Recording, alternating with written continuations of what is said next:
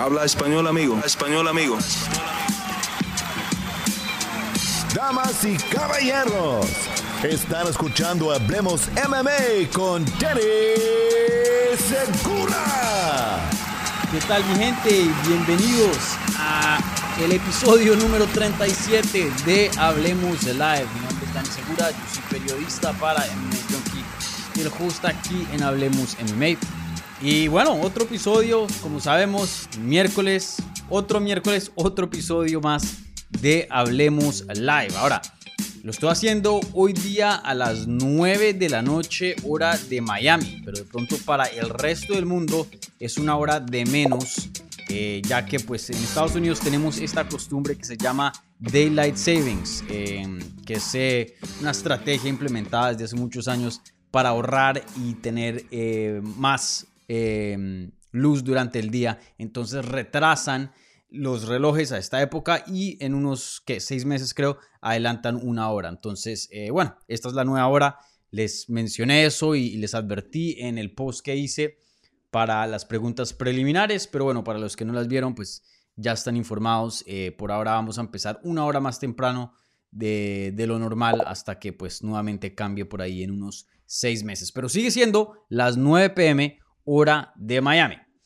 Y bueno, con eso un lado, eh, bastante de qué hablar en este episodio. Obviamente venimos de un Fight Night que pues era más o menos regulimbis, pero de todas maneras tuvo unos resultados importantes, especialmente para las 115 de las mujeres. Podemos hablar de eso. También eh, no hace mucho fue UFC 280, donde Sean O'Malley pues eh, obtuvo una victoria sobre Peter Yan. Y han salido varias entrevistas, varios comentarios desde ese entonces. Y mucho de lo que se habla ahora es que Sean O'Malley le interesa una pelea por el cinturón interino contra Chito Era. Jack Aljamain Sterling ha estado diciendo, nos dijo mismo en nuestro portal, ahí en MMA Junkie, que se quiere tomar un tiempo libre y pelear hasta junio del próximo año. Entonces, eh, vamos a hablar de eso en este episodio, de lo que está pasando hoy día en las 135 libras. Igualmente, Henry Sejudo ha estado poniendo su nombre para el mix eh, de pronto en una pelea de título. Igualmente, eh, han habido otras noticias por acá y no nos podemos olvidar del gran evento que se viene este fin de semana sábado en Nueva York, UFC 281, dos campeonatos de UFC en línea y, bueno, peleas fenomenales, incluyendo el retiro de Frankie Edgar, Claudio Puelles, una gran oportunidad contra Dan Hooker, em, la Argentina, Silvana Gómez Juárez, que la tuvimos por aquí en el canal, también con otra gran oportunidad peleando con una ex retadora de título, Carolina Kowalkiewicz. Entonces, bastante que hablar también respecto a la cartelera de este fin de semana. Entonces, como ya saben, eh, este programa es 100% dirigido por ustedes, más o menos eh, duramos unos 30 minutos al comienzo de este video contestando las preguntas que se hicieron eh, en la pestaña de la comunidad. Yo pongo un post usualmente los miércoles por la mañana o el martes por la noche anunciando pues eh, la transmisión y dándole la oportunidad a ustedes a que hagan preguntas. esas preguntas pues em, las contesto en los primeros 30 minutos como mencioné y luego en la segunda parte de este programa pasamos a las preguntas que se están haciendo en vivo en el live chat. Entonces, si tienen alguna pregunta, quieren hacerla en vivo y quieren que las ponga aquí en la pantalla, vayan y pónganla ahí en el live chat y yo se las voy a contestar. Como siempre, las preguntas que vengan con una donación, con un apoyo al canal, esas preguntas reciben prioridad, pero no exclusividad. Eh, solo con un like y una suscripción, con eso basta mi gente, pero si quieren ir más allá y, darle un, un, apoyito aquí al canal, pues eh, siempre es muy agradecido. ¿Vale? Entonces, sin más espera, hablemos MMA. Bueno, la primera pregunta de este episodio viene de Rey Mysterio Jr., eh, el hijo del gran Rey Mysterio, obviamente. Y dice, Dani, tu opinión acerca de la liberación de Caín. En mi opinión, no apoyo la justicia por propia mano, pero no se sabe cómo se reacciona ante una situación como esa. Un saludo y gracias. Bueno, Rey, eh, sí, esto ya lo he hablado bastante. Eh, otra cosa que también vamos a hablar, no mencioné en la intro, pero el último desarrollo de Caín Velázquez, ya hice un video aparte de eso contando todos los detalles de la noticia, igualmente un poquito de, mi opinión, de mi reacción a lo que vimos el martes por la noche. Eh, pero bueno, para los que no vieron el video, primero que todo les invito a que vean el video porque pues eh, es mucho más detallado de lo que voy a hablar ahora mismo y, creo que esos detalles son bien importantes, especialmente hablando de, estas cosas legales, todos están los detalles. Eh, pero rápidamente, brevemente, para resumir lo que sucedió, Caín Velázquez ha intentado tres veces este año salir de la cárcel por fianza, pero se la han negado cada vez. Esta vez entraron a otro tribunal y el juez le cedió una fianza de un millón de dólares y también le añadió una lista de términos que tiene que seguir. Eh, y hoy día, pues Caín Velázquez está fuera de la cárcel, ha regresado con su familia y pues son excelentes noticias para el ex campeón. Todavía sigue el proceso legal, quién sabe qué va a pasar en cuanto a por lo que lo están juzgando. Eh, quién sabe si va a terminar haciendo eh, tiempo de cárcel. Probablemente diría yo que e-, es muy probable que, que sí. Pero bueno, por ahora está libre y está en este proceso em, de justicia, ¿no? Hasta que se resuelva todo. Y, y sí, pues eh, la verdad me, me, alegra que Caín Velázquez esté con, con, su familia. Su familia ya está lidiando con mucho, solo con la situación que ya sabemos de este señor Harry Goulart, que abusó sexualmente a un familiar, al hijo supuestamente de Caín Velázquez, que apenas tiene cuatro años. Y eso fue lo que ocasionó a Caín Velázquez que perdiera la cabeza y atacara a este señor y, hoy día tenga cargos de atentos de asesinato. Y, sí, eh, vuelvo y lo digo, creo que muchas personas, eh, diría que todas las personas, la verdad, es muy difícil encontrar a alguien que no tenga el mismo pensar. Eh, es muy entendible lo que hizo Caín Velázquez, lo he dicho ya muchas, muchas veces, pero lo, vuelvo y lo digo, un crimen es un crimen, no se puede tomar justicia propia eh, por sus propias manos, porque si no, pues imagínate, vaya, ataca a ese señor, supongamos que le haga algo, luego el papá pueda que defienda a ese señor porque le hicieron a mi hijo, mejor dicho. Eh, no podemos vivir en una sociedad donde la justicia es encargada por uno mismo y uno tiene que ser responsable de, de repartir esa justicia, porque si no todos nos estaríamos disparando, todos nos estaríamos matando. Eh, obviamente eso no es un mundo en el que podemos vivir. Y, y, bueno, hemos creado un sistema en este caso el sistema de Estados Unidos, donde eh, hay un proceso legal para estas cosas, eh, hay un castigo, eh, se ve el caso y, se define cuál va a ser el castigo para em, esta persona y, bueno, va a haber un tribunal también de gente, de ciudadanos que pues representan el pueblo y, y, supuestamente pues eso indica un castigo justo para esa persona, ¿no? Entonces, sí, eh, lo que hizo Caín Velázquez sin duda no, no estuvo para nada bien, eh, pero vuelvo y lo digo, es muy entendible tras las circunstancias en las que se encuentra. Yo creo que todo el mundo pensaría en hacer algo así si algo de eso le pasara a un familiar. Mucha gente lo haría, mucha gente haría hasta algo peor. Entonces, eh, muy desafortunado, muy triste, muy triste, porque ya de por sí, vuelvo y digo, la familia de Caín Velázquez está sufriendo mucho con esa situación y encima de eso ahora tuvieron que lidiar con Caín eh, ocho meses en la cárcel y bueno, lo que le vendrá, quién sabe eh, qué será. Pero, pero sí, estoy de acuerdo que lo hayan dejado ir por fianza. Sí creo que va a tener que enfrentarse con algún tipo de, castigo debido a lo que hizo, porque pudo haber puesto vidas inocentes a, riesgo.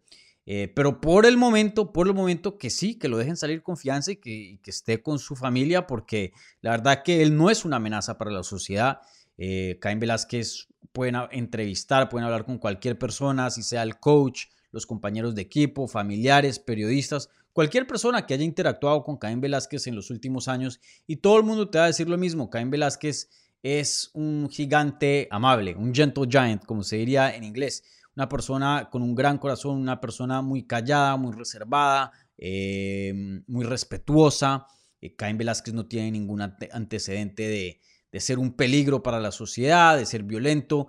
Eh, y vuelvo, lo digo, la única, la única vez que lo vimos así, que fue pues obviamente esta, este año, a principios de este año, fue bajo una circunstancia muy, pero muy entendible. Entonces, vuelvo, lo digo, no tengo ningún problema que Caín Velázquez hoy día se encuentre libre y, con su familia, más bien eh, me, me, me, parece justo y, bueno, y me alegra que pues eh, él pueda estar con su familia en estos momentos tan, tan difíciles. Pero eh, sí, una situación muy triste, muy complicada y bueno, le deseo todo lo mejor a, a Caín y a su familia. Bueno, ahora pasamos a otro tema y, obviamente eh, estando a solo días de UFC 281 y ya más adelante al final del programa les voy a decir quién va a ser el invitado para la previa en vivo que se va a hacer mañana por la noche de UFC 281. Les voy a revelar eso al final del programa. Pero obviamente, naturalmente, em, preguntas de UFC 281 no se iban a escapar. Entonces ya hubieron varias, entonces eh, contestémoslas. La primera pregunta viene de Jorge y dice, buenas Dani, ¿crees que Poatán, que es Alex eh, Pereira, pueda sorprender a Israel Azaña con otra estrategia y llevarlo al piso, teniendo en cuenta de que va a llegar muy grande y que entrena con Glover Teixeira? Igual se preparó para que para eso y ya que arriba seguro estará bien confiado. Gracias por tu contenido. Se convirtió en mi canal favorito por la calidad del contenido. Un saludo. Bueno, muchas gracias primero que todo, Jorge, por esas palabras. Eh, y, la verdad no creo. Sería para mí un shock y una sorpresa enorme que Alex Pereira sea el que inicie la pelea en el suelo, en el grappling. Creo que es muy probable eh, verlo en el clinch, ya que pues eso es parte, por decir, de grappling, pero también es algo que se usa en el Muay Thai bastante. Igualmente se usa hasta cierto punto en el kickboxing también. Pueda que eh, veamos eso, pueda que si se llega a, a, estar en un momento donde lo pongan groggy, donde le conecten bien duro, pueda que cierre la distancia, presione a Israel Azaña o intenta presionar a Israel Azaña contra la jaula. Vuelvo y lo digo, en el clinch. Pero así un takedown, un double leg, un single leg tradicional y buscar intentar llevar la pelea al suelo y ganarle a Israel Azaña de esa manera, no lo creo. Eh, el juego de Israel Azaña es mucho más avanzado que el de Alex Pereira y sí, está entrenando con Glover Teixeira, pero no es que Glover Teixeira te pueda transferir así como si fuera un computador, ¿no? Con un USB, eh, el conocimiento del Jiu-Jitsu y, de la lucha. Eso es algo que se entrena por años y años y años y se requiere mucho tiempo de dominar. No creo que en este año que Alex Pereira se, encuentra en UFC, allá eh, pueda convertirse en un grappler superior a eso Hazaña, o por lo menos lo superior para poder ganarle usando una estrategia basada en el grappling. La verdad que lo dudo mucho. Obviamente todo puede pasar, ¿no? Vivimos en un eh, universo y un deporte bien loco donde a veces se crean estos momentos mágicos e improbables. Muy a menudo, de hecho. Pero eh, no, la verdad no lo creo, no lo creo. Eh, si algo, si yo tuviera que apostar, yo diría que el que más está propenso o, más tendría chance de usar la lucha como forma de ataque, no defensivamente, es Israel Azaña. Israel Azaña eh, tiene un buen grappling. Vean la pelea contra Kelvin Gastelum. Él sabe defender takedowns muy bien, se sabe manejar muy bien el clinch, tiene una guardia respetable, puede atacar, puede ser peligroso. No es estos peleadores que los derriban y se quedan en la espalda como un pez fuera del agua y no saben qué hacer. Y su hazaña, obviamente, no es un experto, pero él tiene conocimiento del suelo y, obviamente mucha más experiencia en este deporte que em, Pereira. Vuelvo y digo, vayan y vean la pelea con Kelvin Gastelum, donde fue forzado a luchar, a hacer grappling en el suelo, y Kelvin es un muy buen luchador, y pues muchos de esos intercambios él los perdió, pero por lo menos le compitió a alguien que es un buen luchador, ¿no? Eh, mil veces mejor que Alex Pereira. Entonces, la verdad sería un shock, una sorpresa gigante eh, si es que Pereira usara su, su grappling ofensivamente, la verdad. Pero gracias por la pregunta y gracias por esas palabras, Jorge. Bueno, la siguiente pregunta viene de Alan Valencia y dice, Dani, ¿crees que la pelea de Esparza contra Weili sea igual o similar de aburrida a la de Namayunas? Eh, Namajunas, Namayunas, como se diría en inglés. Brother, no creo, no creo. Esa es una de las peores peleas que yo he visto en mi vida una de las peores peleas que yo he visto en mis 10, 15 años por ahí de estar viendo este deporte, 10 eh, años casi cubriéndolo como profesional, como periodista. Eh, esa y la de Francis Ngannou contra Derek Lewis están ahí a la par. Eh, pero algo más aburrido que eso, y tu pregunta es que sea igual o similar de aburrida, no lo creo. Puede que sea una pelea aburrida, pero para que llegue a ese nivel es que es muy improbable. Muy pocas peleas llegan a tener ese tipo de, de, mm, de, de, números. La verdad que son unos números casi que históricos o probablemente históricos en esa división en cuanto a la inactividad. Casi no se conectaron puños. Fue algo, pero que no se entendía, algo que literalmente absurdo, que no parecía vida real. Eh, Wei Weili no es de ese tipo, no es un, tipo que, que, va a ser una pelea por decir inteligente, aunque ella tiene buenas estrategias, pero no va a ser una peleadora que, que va a ser, eh, va a jugar al counter, va a jugar a ganarte por puntos, va a ser muy precavida, va a tenerte miedo. Namayunes sí, Namayunes ha tenido ese tipo de desempeños en el pasado, no hace extremo, pero sí ha tenido ese tipo de, de desempeños.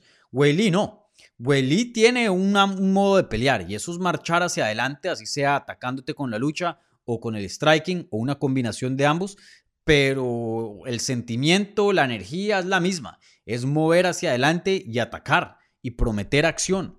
Eh, ella es una peleadora que probablemente es la mejor atleta hoy día en las 115 libras. Ella es súper fuerte, rápida, eh, súper ágil, súper flexible, explosiva, tiene un cardio fenomenal. Eh, mejor dicho, por donde la vean, es un super atleta. Y ella le gusta usar eh, eh, esos, dones, esas habilidades. ¿Por qué no? Obviamente, especialmente en una pelea de cinco asaltos.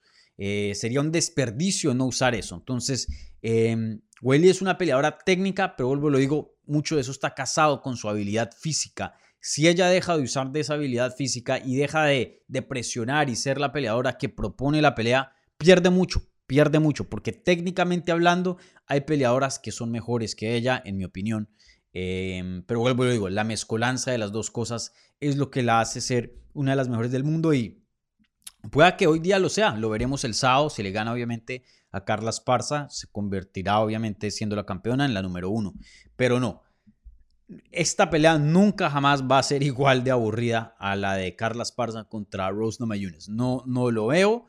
Eh, vuelvo, lo digo, sería un shock, así como la otra pregunta, un shock pero abismal, una sorpresa pero gigante eh, si es que lo llegara a ser. Eh, y la verdad pienso que no va a ser aburrida. Pueda que lo sea un chin, no a ese nivel como había mencionado, pueda que sea un chin, pero la verdad no, no creo. Creo que lo más probable es que veamos una pelea con, con, con harta acción. Carla Esparza cuando la presionan, cuando le, le, le, ponen la pelea encima, ella puede ser una peleadora emocionante. Lo que pasó con el caso de Rose Namayunas es que Carla Esparza no le iba a pelear y Rose tampoco. Entonces, si nadie proponía pelea, pues nada pasaba. Pero en este caso, Carla Esparza, peleando con Jean Weili, tiene el estilo para hacer una pelea emocionante. No nos podemos olvidar de esa pelea que vimos en México. Yo estuve ahí presente para esa cartelera. Eh, Carla Esparza contra contra Alexa Grasso, una de las mejores peleas que yo he visto en las 115 libras de las mujeres. Por ahí top 15, diría yo. Ganó uno de la noche y fue una pelea fenomenal. Y Carla Esparza ha tenido eh, combates similares que, que pueda que sean emocionantes. Entonces, eh, no creo que esta sea aburrida, no creo.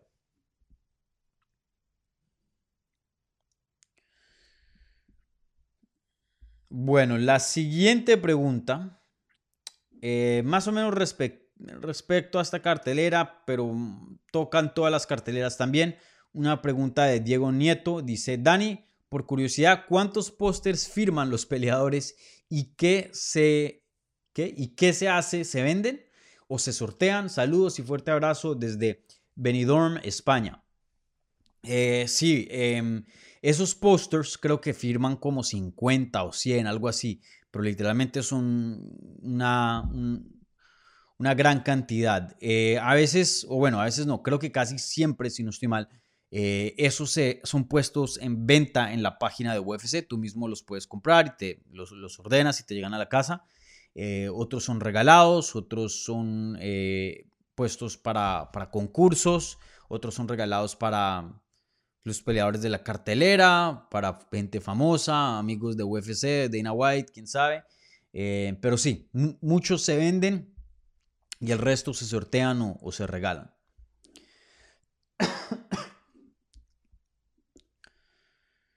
Bueno, eh, esta siguiente pregunta viene de Braleo 100 y dice, saludos Dani, Muchos rumores de Chito contra O'Malley, incluso los peleadores están de acuerdo. Me hacen pensar que veremos Sterling contra Cejudo. ¿Qué opinas al respecto? ¿Y realmente ves a Cejudo como favorito en esa pelea después de más de dos años de inactividad? Bueno, Leo, eh, buena pregunta. La verdad que no hay rumores, solo hay entrevistas donde los peleadores han mostrado interés en este escenario que tú propones aquí en la pregunta. Pero que se han filtrado cosas de managers que de pronto están haciendo contratos, que esto, lo otro. No, yo no he escuchado nada. Eh, y yo no he visto a ningún otro reportero reportar algo similar de, planes para este tipo de, peleas. Ahora, yo creo que si se llegara a hacer una pelea entre Chito Vera y Sean O'Malley, y justo esta pregunta me está cortando de la otra pregunta que hacemos ahora, la pregunta de la transmisión. Ya tocaré eso eh, después de esta pregunta. Ojalá que no se me pase porque se me pasa eh, con frecuencia. Eh, pero si Chito Vera llegara a pelear contra Sean O'Malley, yo creo que sería bajo el escenario que Sean O'Malley presentó. Y este fue el escenario que presentó él en su canal de YouTube. Dijo, yo quiero pelear y estoy listo para pelear ahora en marzo. Preferible en Las Vegas. A él le gusta mucho Las Vegas. Pero yo soy el contendiente número uno y quiero pelear por un título. Y me parece eso bien y tiene sentido, ¿no? Em, el problema es que luego sale Aljamain Sterling diciéndole a varios eh, medios, incluyendo aquí en MMA, Junkie con mi colega, em, se fue con Mike Bond, creo, o, Nolan King, ya se me pasan, eh, ya ni me acuerdo. Estoy cansado, un día largo, gente.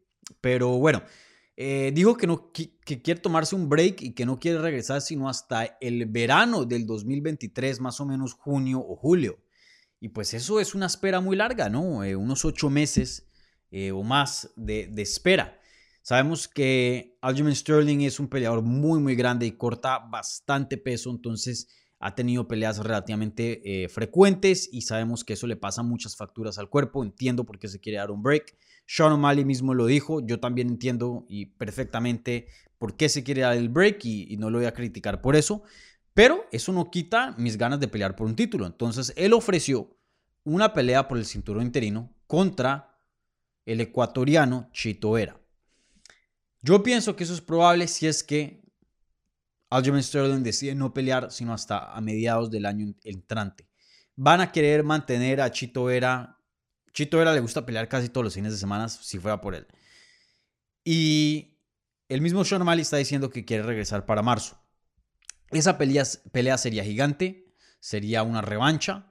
Eh, obviamente eh, una pelea...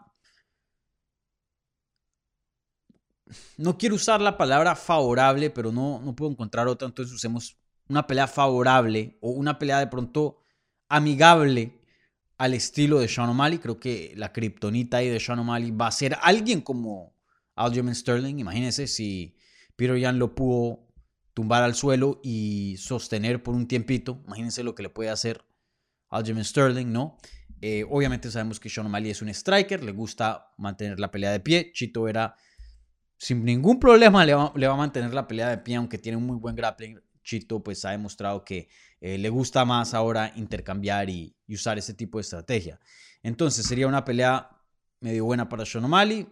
Em, y, bueno, si es que llegara a ganar, pues eso apuntaría a una super pelea campeón interino, cinturón contra cinturón eh, para el verano. Y bueno, si Chito llegara a ganar, el escenario sería igual. Chito es, eh, aunque no es tan popular como Sean O'Malley, sigue siendo un peleador muy querido y, tiene un buen nombre. Hoy día Chito Vera, pues, eh, cada vez es más y más reconocido. Entonces, yo creo que ese sería el escenario más probable si es que Aljamain Sterling no pelea hasta mediados del 2023, como dije. Pero aquí toca mantener una cosa en mente, que la gran mayoría de veces, yo diría que un 90% de las decisiones son hechas por UFC. Si UFC tú, dice, tú peleas esta fecha, tú peleas esta fecha. Si UFC tú peleas con fulanito, tú peleas con fulanito. Si UFC dice tú peleas en este lugar, tú peleas en ese lugar. La verdad que los peleadores no tienen mucho decir en sus carreras. Ellos están casi que completamente a la disposición de UFC. A veces UFC, si es un campeón muy querido, si le ha hecho muchos favores a la compañía, te hace un favor, te da una lección, te, mejor dicho, pueda que te facilite las cosas para tú más o menos eh, hacer lo que quieras un chin, ¿no? Eh, como Volkanovski, ya llegó a un punto que es tan bueno que Dana White le dijo, Volkanovski puede hacer lo que quiera. Si quiere pelear por el cinturón de las 155 libras, que pelee. Pero pues le tomó un tiempo para llegar a, eso, ¿no? Eh, entonces, no creo que Sterling, por más de que haya completado su segunda defensa de título, no creo que esté en esa posición. Si UFC le dice, hey, te queremos antes del verano, pelea contra Chito Vera o pelea contra Sean O'Malley, le yo creo que le van a poner toda la presión del mundo y sí o sí Sterling va a tener que ceder o por lo menos encontrar un punto intermedio em, con UFC. Entonces, ahí veremos qué es lo que pasa. y en cuanto a, a la otra pregunta, y perdonen si me estoy alargando, eh, a cuanto a la parte de Sejudo, brother, yo no sé qué va a pasar con Sejudo. Vuelvo y lo digo. El problema con Sejudo, y ya lo he dicho 20 mil veces, pero ustedes me siguen preguntando, el problema de Sejudo nunca fue usada, nunca fue... El problema de Sejudo fue que no está contento con lo que le pagan y, y no quiere pelear por esa cantidad y, y UFC no le quiere subir el pago. Hasta que algo ahí se resuelva, no vamos a ver a Henry Sejudo y de lo que yo tengo entendido, Henry Sejudo no tiene un nuevo contrato. Pueda que él sea, no sé, pueda que encuentre un punto intermedio al futuro, pero por ahora no hay nada. Eh, veremos qué pasa. Para mí, mucha gente da por hecho de que sí, Henry Sejudo va a regresar sí o sí, pero como dices tú, eh, Leo, ya van dos años, brother, y nada que regresa, nada que regresa. Cada vez es más viejo, cada vez la división se pone más complicada, más competitiva hay un chance, yo creo, que nunca veremos más a Henry Cejudo pelear, yo creo. No sé, yo no tengo, yo no tengo 100% certeza de que Henry Cejudo va a pelear nuevamente. Entonces, eh, ahí veremos. Yo creo que lo más probable es que O'Malley o Chito Vera terminen peleando por el título o peleando entre ellos dos. Eh, no veo muy probable que Henry Cejudo esté en una pelea de título, pero ahí veremos. Eh, ¿Qué otras preguntas hay por acá? Esta pregunta es medio interesante, muy específica, de mm, Víctor Sánchez Castro y dice, hola Dani, entre el 2015 y 2016 Daniel Cormier era odiado por los fanáticos, pero ahora es muy popular y parece que se ha ganado el respeto de la comunidad de MMA. ¿Qué piensas? Eh, perdón, ¿piensas que Aljamain Sterling podría hacer lo mismo? Bueno, primero que todo, Cormier todavía sigue teniendo sus haters. Hay mucha gente que no, no le gusta a, Daniel Cormier. Pero sí, estoy de acuerdo. Eh, no sé la fecha específica, si exactamente nada más fue del 2015 al 2016. Creo que duró más tiempo. Pero Cormier por mucho tiempo, cuando tenía esa rivalidad con John Jones, eh, fue odiado. Fue muy odiado por la fanaticada, eh, por varias razones. muchas de ellas injustas, en mi opinión. y hoy día, pues sí se ha ganado muchos fans y hoy día pues es un peleador mucho más popular de lo que era antes, una figura más popular de lo que era antes porque obviamente ya, ya no pelea. Eh, mucho de eso fue porque em, con el tiempo él, él, fue comprobando de que sí era un buen peleador. Eh, mucha gente lo veía como un campeón ilegítimo, ya que pues ganó el cinturón porque John Jones lo suspendieron y cuando John Jones eh, regresó de la suspensión, perdió contra John Jones lo noquearon eh, y nunca le pudo ganar. Y, entonces lo ven como, hey, tú estabas ahí hablando como si fuera el campeón, pero eh, el, campeón de verdad era John Jones, simplemente eh, estaba fuera de, de combate, de, de, actividad por ciertas razones. Y bueno, pero luego sube a peso pesado, gana un título ahí, lo pierde nuevamente contra Stipe Miocic, el, la persona con quien, quien derrotó para ganar el cinturón eh, para empezar. Eh, pero bueno, eso todavía quedó en la historia. Él llegó a ser campeón de dos divisiones, semipesado y peso pesado, que es algo muy difícil de hacer. Creo que se ganó mucho respeto. Y, y bueno, también creo que él estando ahora en los medios, él no es periodista, pero trabaja para ESPN, es comentarista para UFC, eh, hace varios shows, es parte de los medios y es como un analista hoy día dentro del deporte. pues eso se ha ganado muchos, muchos fans no creo que lo mismo esté en juego para Aljamain Sterling. No creo que a futuro veamos a Aljamain Sterling ser comentarista de ESPN. Eh, yo sé que él tiene su propio show en su canal de YouTube, pero no creo que vaya a tener un show en ESPN.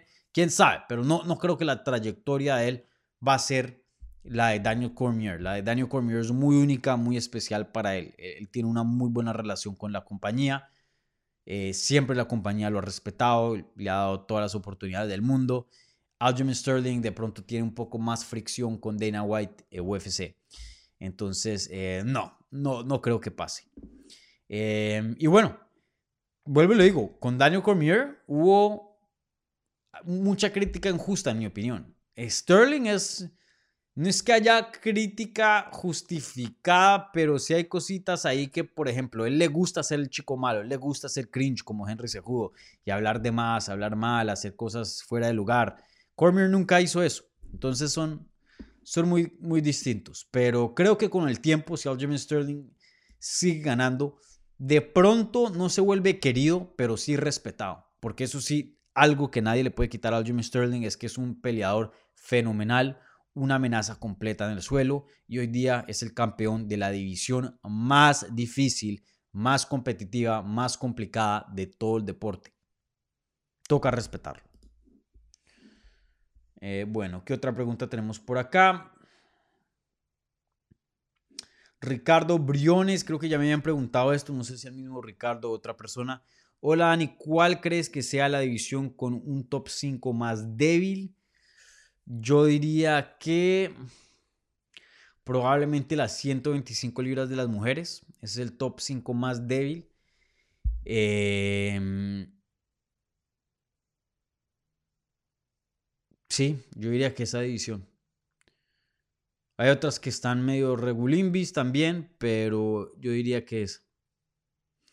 Y bueno, una pregunta off topic, la segunda parte de esta pregunta. Eh, ¿Te gusta el pro wrestling? Y si sí, ¿cuál es tu luchador favorito? No, brother, a mí nunca me encantó así como gente que, que sigue y se sabe todos los nombres. Pero, pero, yo sí tuve una época muy, muy corta, por ahí entre los 12 a 13 años, de pronto 14 años, eh, por ahí 13, de 12 a 13 años, yo creo que me duró un añito, eh, donde sí veía lucha. Y, no veía WWE, no veía, no sé cuál era la, otra, creo que SmackDown o algo así. Veía una promotora que se llamaba, creo que todavía existe, en ese entonces estaba en Spike. Se llamaba TNA.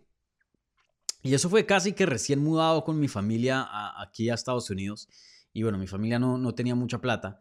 Entonces no teníamos cable, sino el cable básico que venía con, con el, la utilidad del agua, eh, que era pues eh, un cable más o menos. Y tenía uno de esos canales Spike, así fue como me, hice fan de, de UFC. Eh, entonces yo veía UFC y después de UFC, o antes, no me acuerdo muy bien, pasaban esto de TNA, que era lucha libre. Y, yo lo veía y pues llegué a, pues conocerme ciertos luchadores y, y, medio me entretenía, ¿no? Pues cuando no había nada más en la televisora, pero así fan fan no, no llegué a ser. Eh, me acuerdo en ese entonces, por ejemplo, estaba AJ Styles, que me gustaba mucho. Eh, Kurt Angle, muy bueno, estaba en esa eh, promotora. Sting estaba ahí, Sting me encantaba. ¿Quién más? había uno siempre que me parecía chistoso, Shark Boy, Simua Joe, Dudley Brothers o algo así se llamaban, no me acuerdo muy bien.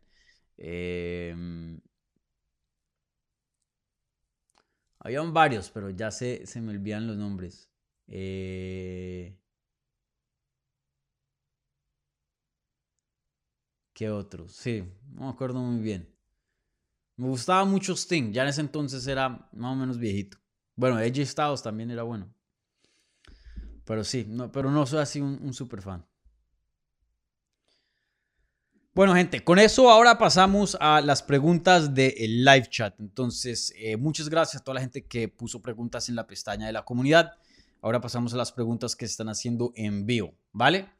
Eh, les recuerdo, eh, por favor, si quieren apoyar a este canal, em, ahí está el super chat abierto. Pueden donar ahí algo y cualquier pregunta que hagan en el super chat eh, pues será eh, puesta aquí como prioridad y la muestro aquí en la pantalla, ¿vale? Pero como siempre, solo un like, la, la suscripción, con eso basta. Bueno, qué día tan largo, brother. Un día, un día pesado. Me encantan los pay-per-views, me encantan estas carteleras eh, grandes, pero en cuanto a lo laboral, sí, sí, se trabaja mucho más que, que en la previa de los Fight Nights. Raúl Cedeño dice, eh, ¿qué ha pasado con, este, con ese horario? ¿Qué ha pasado, Dani, con ese horario? Eh, bueno, sí, vuelvo y digo para la gente que está viendo en vivo o que no estuvo prestando atención al comienzo. Esta, a esta hora sigue siendo las, las 9 pm de Miami, pero Estados Unidos tiene lo que se llama Daylight Savings, que es para ahorrar luz, para tener más luz durante el día, ya que pues es un país que queda eh, lejos del Ecuador y, más cerca al polo. Entonces, eh, hoy día ya cuando se, acerca el invierno se oscurece más temprano. Entonces, para tener más luz y aprovechar más el día, retrocede todo el país en esta época una hora el reloj y luego en seis meses lo adelantan. Entonces, técnicamente, si estuviéramos si hubiéramos mantenido la hora, serían las 8 o empezaríamos a las 8 pm hora de Miami. Pero debido al cambio de hora, em, perdón, ¿cómo es? Sí, no, nos hubiéramos mantenido a las 9, perdón, o sea, la hora normal. Pero por el cambio de hora, ahora es una hora más temprano, a las 8 pm. Ya yo mismo me confundí con, con todo eso. Eh, pero sí, es bien confuso. Aquí en Estados Unidos hacen las cosas bien raras. Pero sí, eh, la hora cambia. Pero vuelvo y les digo, cuando yo hago el evento para la transmisión, los de podcast no se preocupan de esto porque vuelvo y, pongo el audio casi que a la misma hora. Em, pero para la gente que le gusta ver en vivo, cuando yo creo el evento, ahí hay una opción que puedes prender que te manda una, una notificación cuando salgo en vivo inclusive previo a la transmisión como una hora antes. Entonces, si no quieren lidiar con todo esto de horas, lo más fácil es que pongan que los notifiquen en cada stream les llega una notificación, pum, les llegan y, empiezan a ver el show y ya. No tienen que lidiar con, con el cambio de hora. Pero siempre va a ser 9 pm hora de Miami. Pongan, ¿qué horas son en Miami? Donde quiera que estén, comparado a Colombia, lo que sea, y allá aparece. ¿Vale?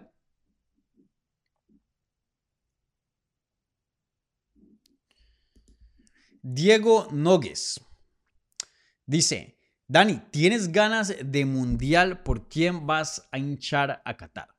Bueno, este mundial no estoy tan entusiasmado como he estado en, otros eh, mundiales. Em, primero, pues porque Colombia no clasificó, entonces no tengo equipo en este mundial. Segundo, porque sí hay cosas preocupantes en cuanto a, derechos em, a violación de derechos humanos eh, en Qatar, ya que pues se construyeron todos estos estadios de la noche a la mañana en verano eh, y, bueno, hay, muchos reportes eh, hablando de, del tipo de cosas que hizo el gobierno de Qatar para, para hacer esto posible, igualmente con la FIFA y, y bueno, pues obviamente eso a uno siempre lo... No es que uno sea culpable o cómplice al ver el mundial, pero no sé, ah, uno sí se siente algo sucio sabiendo pues eh, el producto que uno está consumiendo es a costillas de, de violaciones de, derechos humanos, ¿no? Entonces, eh, eso siempre deja un, mal sabor. Que veré el mundial, yo creo que sí lo veré, no todos los partidos. Ahí voy a resaltar partidos que me interesan y eso los veré. Si estoy trabajando, no creo veré los highlights o algo así. Eh, y el equipo que voy a apoyar, no sé, men, yo creo que voy a apoyar a Argentina. Eh, no sé, es Argentina o Portugal. Yo quiero que o Messi o Cristiano Ronaldo ganen el Mundial. Para mí, preferiblemente Messi, porque Cristiano Ronaldo ha eliminado al Atlético de Champions ya varias veces. Entonces, eh, yo y, Cristiano no, no, es que seamos los mejores amigos.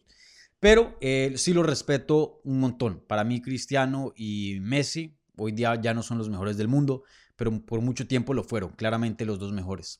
Y, ese tipo de leyendas merecen un, un, mundial y no lo han podido lograr. Obviamente eh, han tenido buenos desempeños individualmente, pero el equipo nunca ha podido llegar a, una final o, ganar un mundial. Y creo que eso, es, eh, eso sería algo muy lindo para la carrera de estas dos leyendas, porque toca decirlo, son dos leyendas y, los respeto a ambos, aunque le hayan sido todo un, dolor de cabeza para el Atlético de Madrid en sus tiempos, pero, pero sí, cualquiera de los dos. Y, y bueno, me gusta más Messi que Cristiano, entonces me voy con, con Argentina, pero, pero sí, voy a estar apoyando a Argentina, yo creo, en este mundial. Andrés Manuel Duque Hurtado. Saludos, Dani. Brian P. Buenas, Dani. Marlon, acá también, son las nueve. Muy bien, chévere.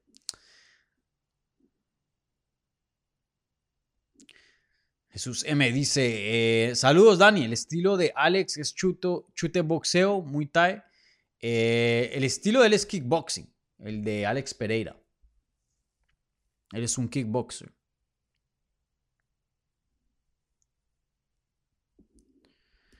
Pedro López, Dani, saludos desde Panamá. ¿Crees que se anuncie Shimaev contra Colby este sábado o próximamente? Yo no escuchaba nada de eso y me sorprendería si Colby Covington escoge esa pelea.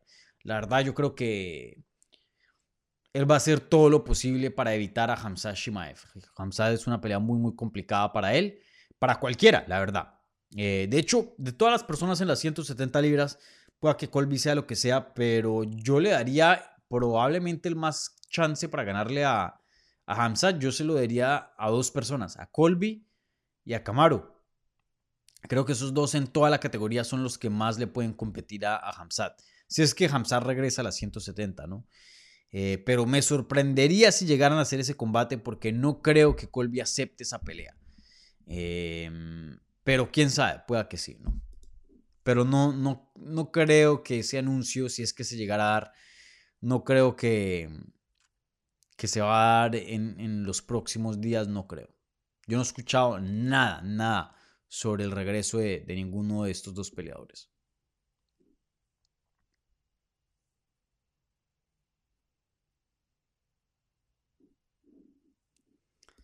Diego Castañeda. Pregunta.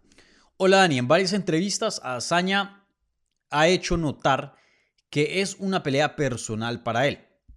¿Crees que pueda ganar con la cabeza caliente o esto le jugará en contra. Eh, él dice que es personal, pero a la misma vez dice que es como cualquier otra pelea, se contradice. Y, veo mucho esto. Igual Dustin Poirier, él dice, no, esta pelea es personal, todas las peleas son personal, pero al final del día es negocios.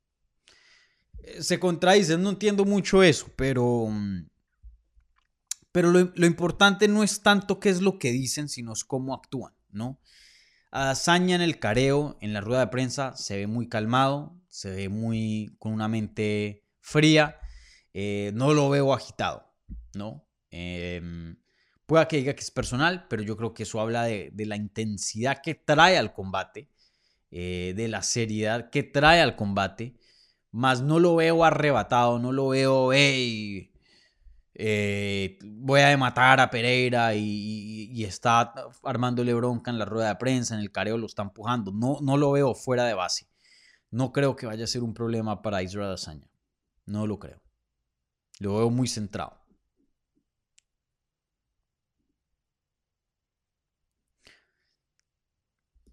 Rex, ¿quién gana el mundial para ti, Dani? Eh, ¿Argentina, Francia o, o hasta Brasil otra vez. Brasil tiene un muy buen equipo. Muy buen equipo.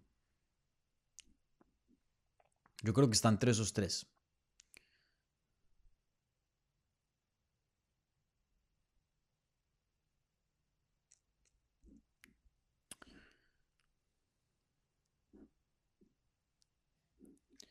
Giancarlo 99. Dani, ¿qué pasó con Askar Askarov? ¿Por qué ya no está en UFC? Para mí era un buen peleador. Eh, él todavía está en UFC, si no estoy mal, ¿no?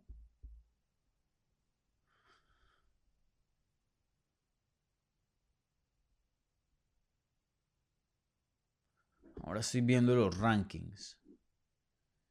Mierda, sí, no están los rankings. ¿Será que lo sacaron de los rankings por inactividad o en serio no está en Esta sí me la estoy desayunando.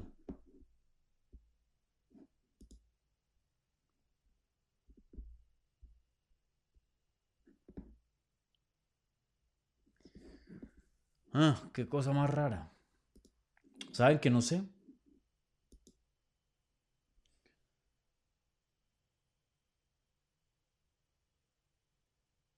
Bueno, aquí en Wikipedia dice que a finales de octubre Askarov pidió y le otorgaron em, que lo hayan dejado ir de su contrato debido a, problemas de salud, que quiere, em, que quiere resolver ciertos problemas de salud. Eso fue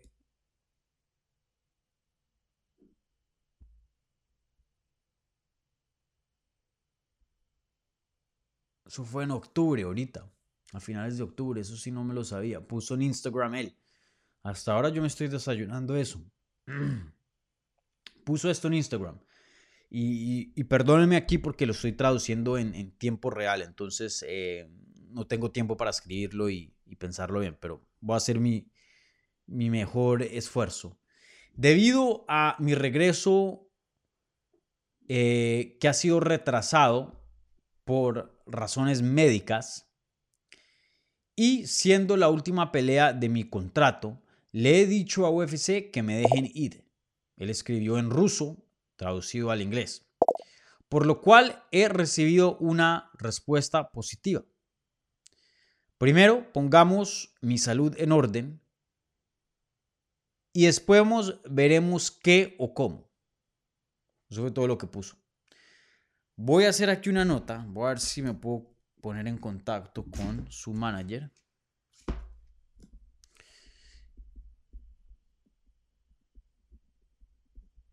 Y preguntar acerca de eso. Sí, muy interesante. Porque pues hay peleadores que se lesionan. Ven a Conor McGregor. Ven a... Em, a Chris Whiteman. Hay muchos que se lesionan y siguen bajo contrato Em, se demoran un, chin en regresar, pero siguen bajo contrato. Muchas veces hasta se quedan dentro de los rankings. Y, ya. Eh, pero en este caso, pues eh, no lo volvieron a firmar. Mm, muy interesante.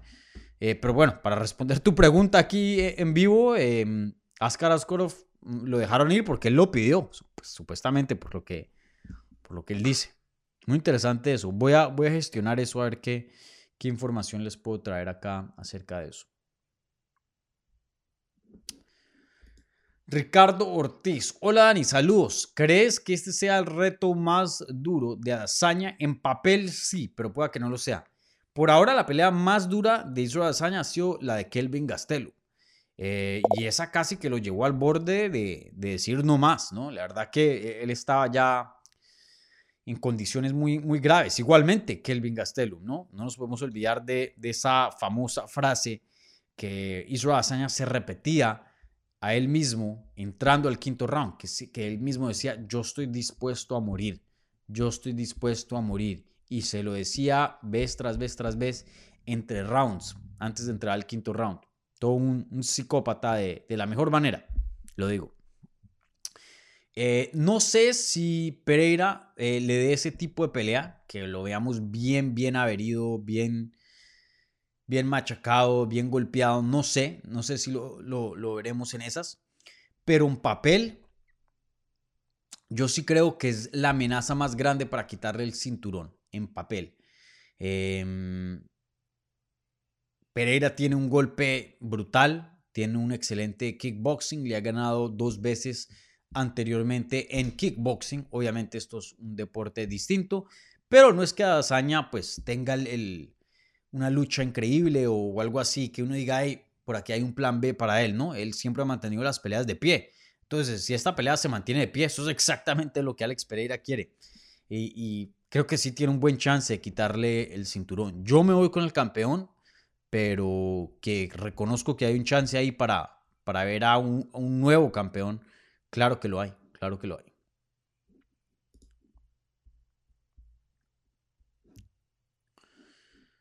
Bueno, esta siguiente pregunta viene Sebastián Molina. Dani, ¿crees que el UFC le hará otra oferta a Stipe o en caso ya que se acabó su carrera de UFC? ¿O acaso ya se acabó su carrera de UFC? Yo creo, en mi opinión, hay un buen chance de que no veamos a Stipe Miocic pelear nunca jamás. Yo sí creo que eso existe.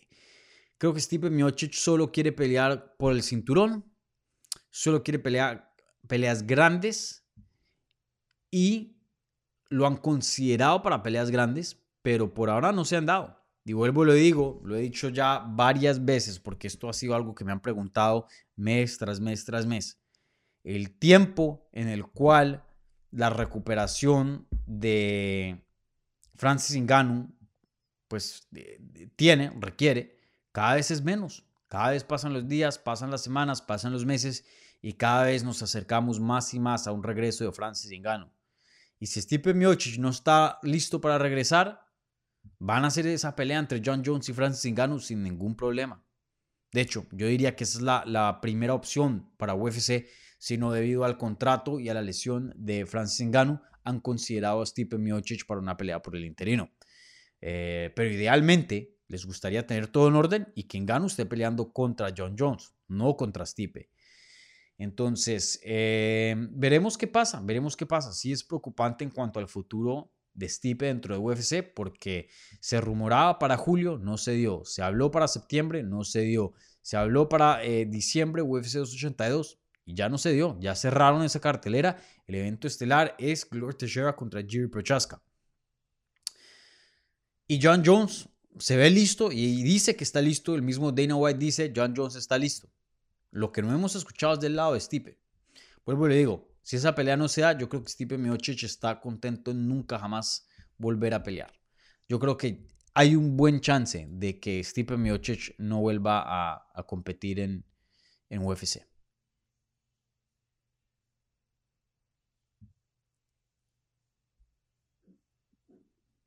Dice eh, Martín Cornelio, en esa estuvo Jeff Hardy después de que lo corrieran de la WWE. Sí, claro, en esa estuvo Jeff Hardy, yo me acuerdo. Déjenme y, busco bien rápido. TNA. Esa promoción era buena, era chiquitica, así como indie, pero. Pero era buena. Eh,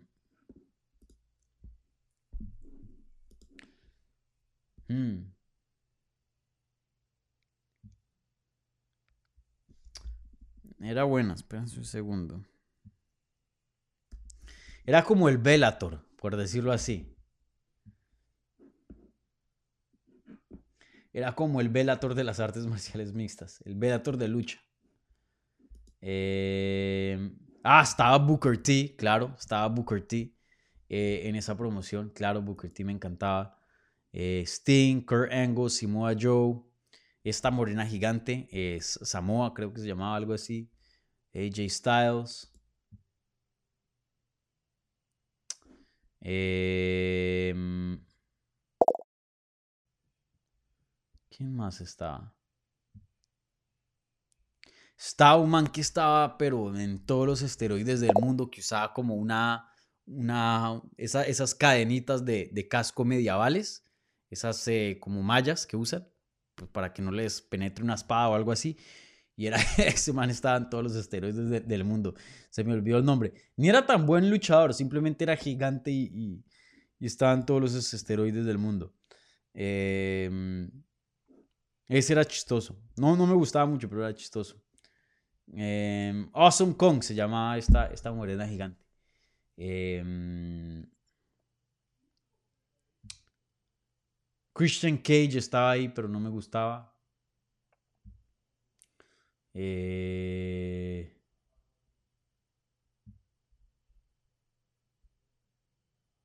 ¿Qué otros? Kevin Nash, Rhino.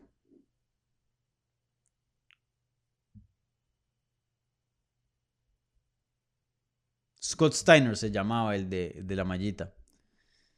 Eh, Shark Boy, Shark Boy me gustaba. Ahí tenían buenos, buenos luchadores.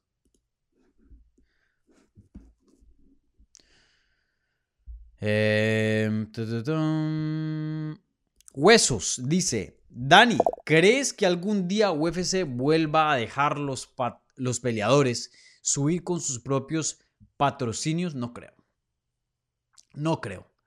Em, UFC gana mucha, mucha, pero mucha plata teniendo un monopolio y controlando los patrocinadores. Eh, no tienen ningún interés financiero para devolverle a, lo- a los peleadores ese, ese, no derecho, pero ese, esa opción. Eh, UFC se los quitó de la noche a la mañana.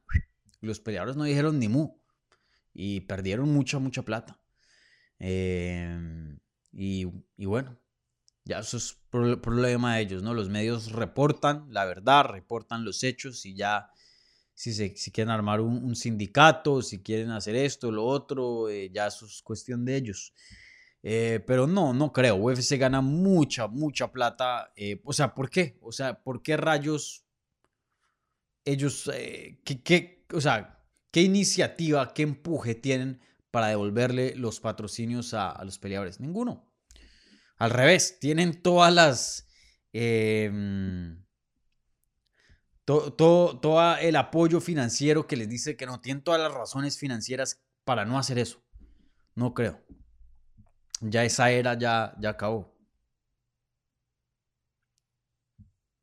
Aquí Huesos me dice, en México también existe ese cambio de horario. No sabía. Interesante.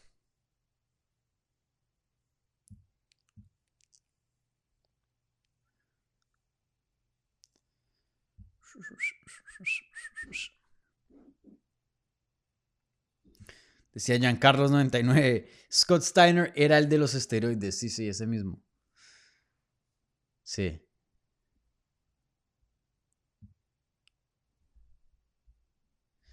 Huesos dice, Dani, ahora que estuviste en Fight Ready, hubieras entrevistado al Cringe y a su mentor Albarracín. Albarracín yo me estaba texteando con él antes de ir a Fight Ready. Yo le estaba diciendo, hey, me, me encantaría hablar contigo. eh, igualmente eh, estamos supuestos a hacer algo aquí en el canal. El español de él no es muy bueno, él habla más es portugués, pero si no estoy mal creo que la mamá es colombiana. Entonces algo de español él sabe. Vamos a intentar hacer un video, yo creo que lo grabamos, si no está muy bueno, pues de pronto no lo publicamos, pero por lo menos intentamos. Yo le dije, o sea, por aquí han pasado varias personas de que el inglés no, eh, perdón, el español no lo dominan así full y, siempre encontramos una manera de, de que las cosas fluyan, ¿no? Eh, pero sí, eh, Albarracín estaba en Brasil, eh, seguramente entrenando con Figueredo y los hermanos Pitbull. no estaba en Arizona. Y Henry Cejudo justo ese día no estaba presente, pero a mí, a mí me hubiera gasta- me gustado entrevistarlo. Pero no, simplemente no estaba presente. Ahí los únicos que sabían español, español presente era Kelvin Gastelum y Tracy, que obviamente los entrevisté y hoy día pues ya esas entrevistas se publicaron y, y las pueden ver en el canal.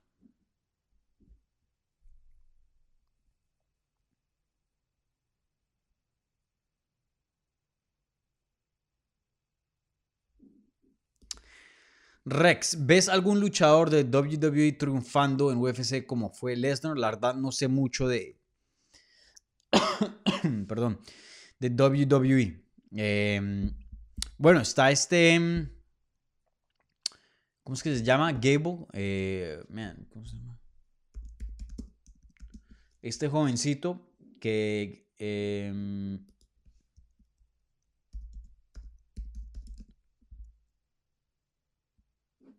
Gable Stevenson, que ganó medalla de oro eh, en las Olimpiadas en lucha y hoy día firmó contrato con WWE, pues él tiene obviamente eh, un nivel de lucha fenomenal, fenomenal. Él ha entrenado algo de Jiu-Jitsu, yo, yo lo he entrevistado en el pasado. Eh, él le pudiera ir bien, pero él no es un luchador. Él, él- él es más como un deportista en serio pasando a lucha, no un luchador de lucha libre pasando a, a las artes marciales mixtas. Sí, y sí, no sé, no sé mucho de, ese mundo para decirte, uy, esta persona sería un crack. No, no lo sé. Bueno, gente, ya llegamos a la hora. Estoy recansado, ya la voz no me da, entonces voy a cerrar eh, transmisión. Pero, pero un par de cosas antes de cerrar. Primero que todo, Como siempre, gracias a toda la gente que participó, que hizo preguntas en la pestaña de la comunidad o preguntas en vivo. Igualmente, eh, gracias a toda la gente que también no hizo preguntas, simplemente estuvo viendo o escuchando un podcast. Siempre se les agradece el apoyo, así que muchas, pero muchas gracias. No, no se les olvide, denle un like al video, suscríbanse al canal si son nuevos y añado este otro, esta otra cosita. Eh, compartan esto, compártanlo en Twitter, compártanlo en Facebook, en Instagram, mándenselo a un grupo de WhatsApp de amigos que tengan de las artes marciales mixtas, no sé, pero compartan este canal para poder seguir creciendo y yo se, se los he prometido y soy un hombre de palabra, entre más crezca el canal, mejores cosas con más calidad y más cosas simplemente se van a hacer. Entonces, es, el, es e, en el interés de todo el mundo que esto siga creciendo, ¿vale? Eh, bueno, y otra cosa que quería eh, mencionar, eh, subí entrevista con Julio Arce y Silvana Gómez Juárez. Los dos pelean este fin de semana en UFC 281. Obviamente entrevistas en español. Ya esas entrevistas están en el canal, así que pueden eh, chequearlas. voy a intentar hablar nuevamente con Claudio Puelles antes de la pelea. Hablé con él hace, con él hace como tres semanas, creo. Pero quiero tener una entrevista más, más cerquita ahora, más em, y ahora ya que estamos más cerca de la pelea, pero pues supuestamente lo iba a entrevistar eh, eh, esta mañana, ahí estuvimos hablando, pero no nos pudimos conectar, tuvimos unos problemas de, conexión. Espero que de pronto eh, pueda hacer algo con el, el viernes o el jueves. ahí veremos, ¿no? no les prometo nada. ¿Y qué otra? Y bueno, la previa, la previa de UFC 281 será mañana a las 7 de la noche hora este, hora de Miami. Y tendremos de vuelta a mi gran amigo, el gángster de calle 8, Jorge Ebro. Jorge Ebro va a estar por aquí acompañándonos para analizar esta gran cartelera que se viene este sábado de UFC 281. Como siempre, una previa más o menos de una hora, hora y media. Eh, estaremos en vivo a las 7 de la noche. Vuelvo y lo repito, jueves 7 de la noche, ya justo después de que termine esta transmisión voy a crear el evento para que ustedes puedan eh, guardarlo ahí, que les llegue la notificación cuando salgamos en vivo. ¿Vale? Gente, un abrazo. Em, ay, mierda, ya me acordó de Sebastián Molina. Muchas, muchas gracias. Revisa la pregunta del chat. Brother, yo soy el peor. ¿Cuándo, ¿Cuándo se va a volver costumbre esto? Es una costumbre a medias. Bueno, y ni siquiera les había dicho cuál era la pregunta. Pues ahí está la pregunta, pero no, no la repasé aquí en, en, en el video. La gente de audio va a estar loquísima. Uy, ¿cuál era la pregunta? Bien intrigadas. Bueno, la pregunta era, ¿cuál pelea prefieren para Chito Vera? Sterling, título indiscutido, o Mali, título interino. Eh, voy aquí a terminar la encuesta y ya me van a pasar los resultados.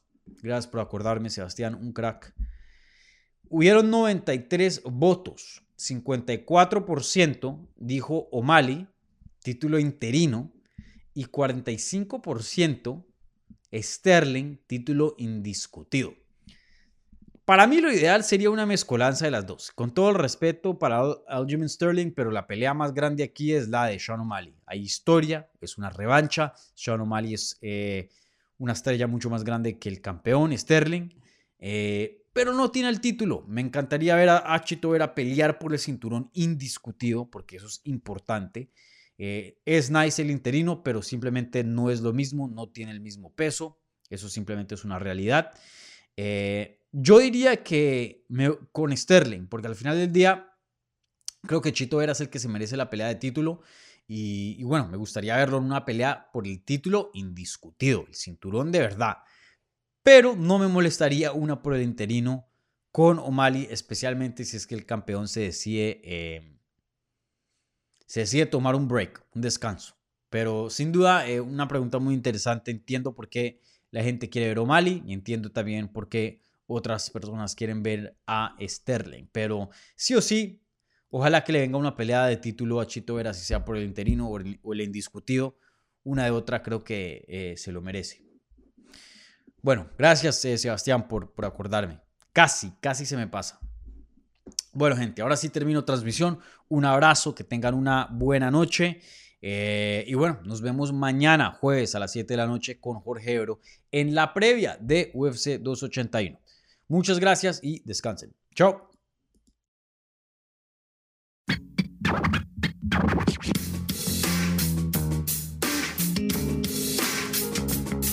Gracias por escuchar Hablemos MMA. Si les gustó el show, los invitamos a que se suscriban en su plataforma favorita de podcast para recibir episodios semanales. También déjanos tu review o cualquier comentario. Pueden seguir Hablemos MMA en Twitter, Instagram y Facebook en arroba Hablemos MMA. Y me pueden seguir a mí en arroba Dani Segura TV. Hablamos la próxima semana.